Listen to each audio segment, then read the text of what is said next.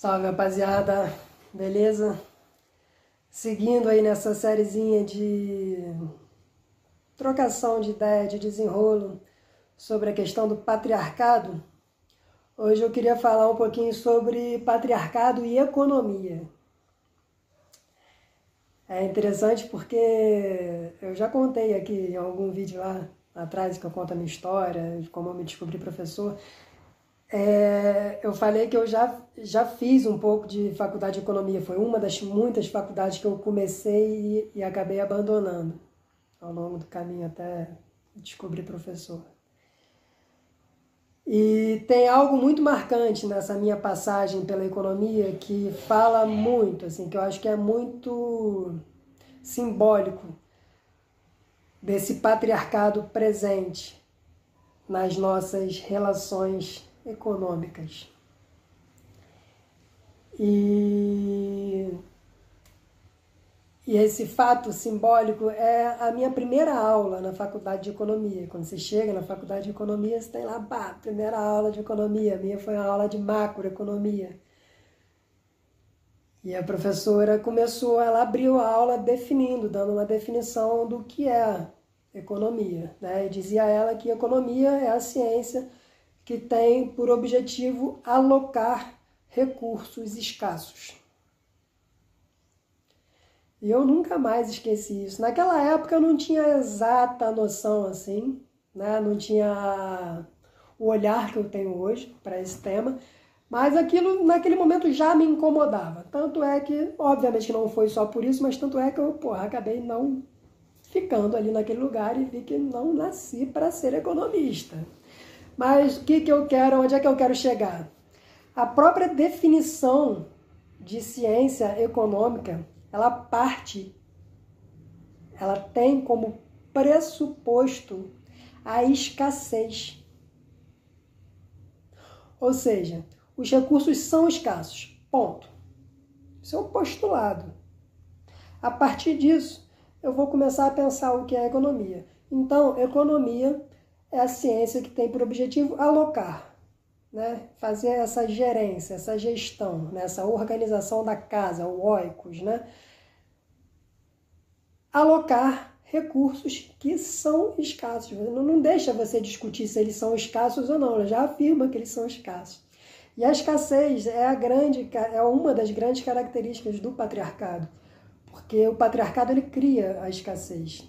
Eu falei já em vídeo anterior, naquele vídeo mais longo que eu falo sobre cultura patriarcal, né, que alguns autores eles remontam a, a origem do patriarcado ao advento histórico da, do início da criação de animais, da domesticação dos animais para, para a criação, para o pastoreio.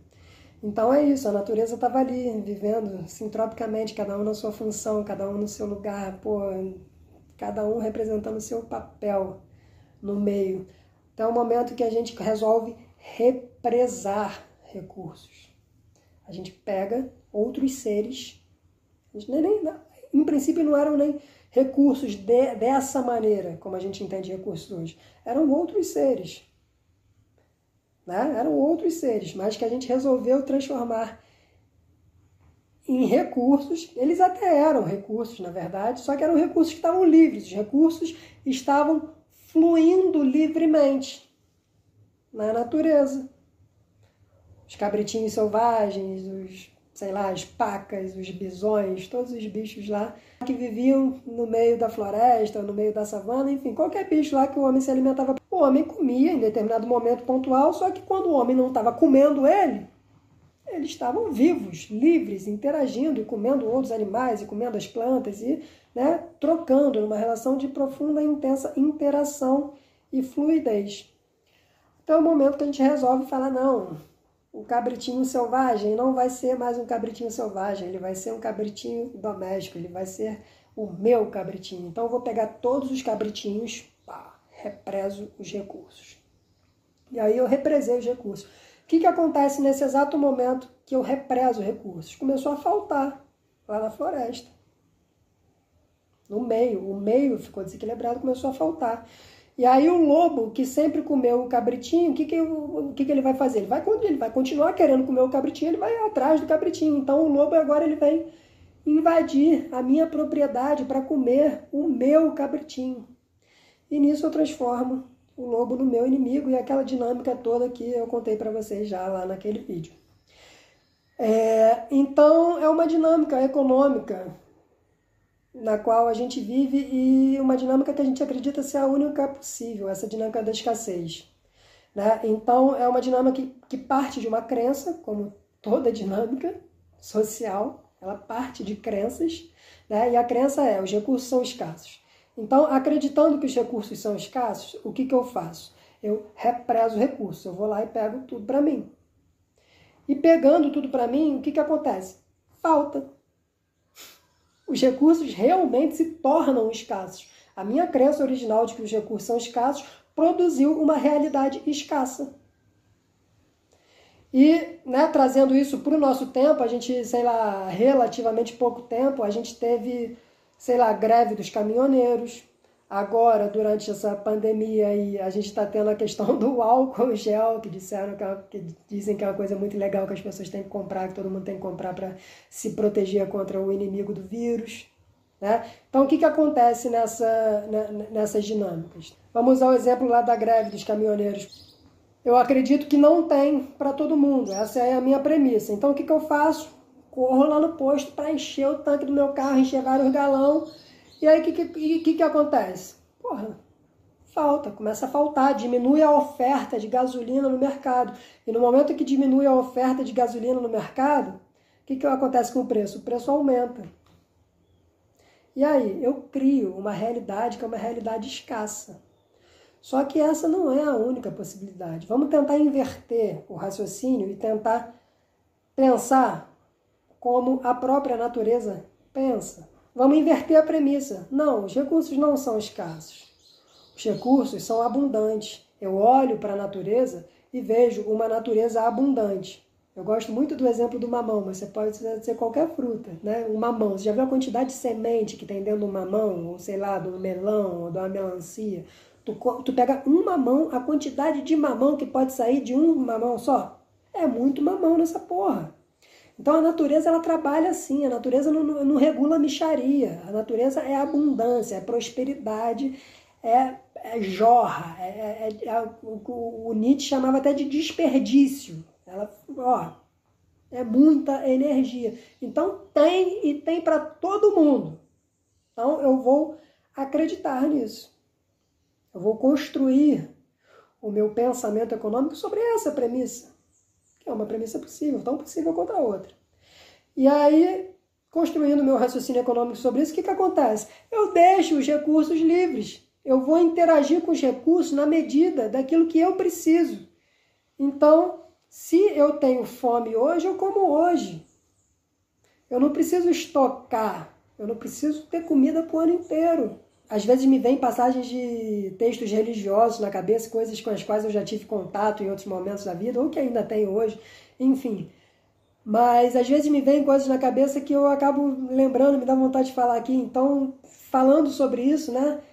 Em passar, numa passagem bíblica, por exemplo, em duas, na verdade, né?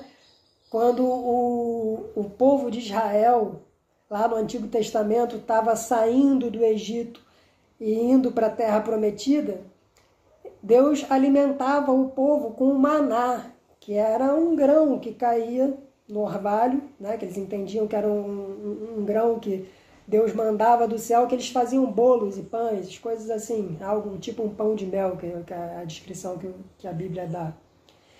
Só que Deus dizia para o povo que o maná ele só podia ser feito para aquele dia, que não podia guardar para o dia seguinte, que senão estragava. Da mesma forma, Jesus, lá no Novo Testamento, na oração do Pai Nosso, a oração do Pai Nosso fala como é que é? é o pão nosso de cada dia nos dai hoje.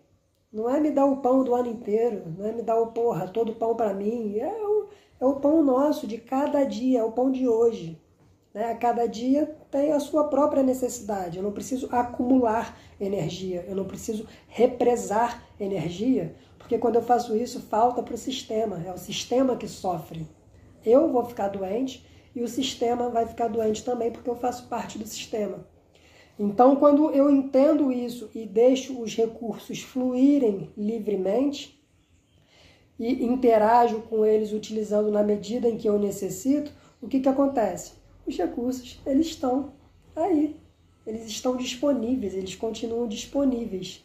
Então, isso é um regulador econômico. O preço não vai subir, está aí, está tudo disponível, tem, está tá tranquilo, está todo mundo tendo acesso Tá todo mundo pô, participando da brincadeira, tá maneiro, tá legal. Né? E aí a gente começa a vislumbrar a possibilidade de uma economia baseada não na escassez, mas na abundância, que é uma economia também por não ser, por não ter valores patriarcais, ela não está baseada na, no valor da apropriação. Eu não preciso ter as coisas. O que eu preciso são de recursos para viver. E há uma diferença grande nisso. Eu não preciso ter uma casa, eu preciso morar. Eu não preciso ter um carro ou uma moto. Eu preciso me locomover com conforto. Eu gosto de conforto. Então, o recurso que eu preciso é uma locomoção confortável que atenda às minhas demandas.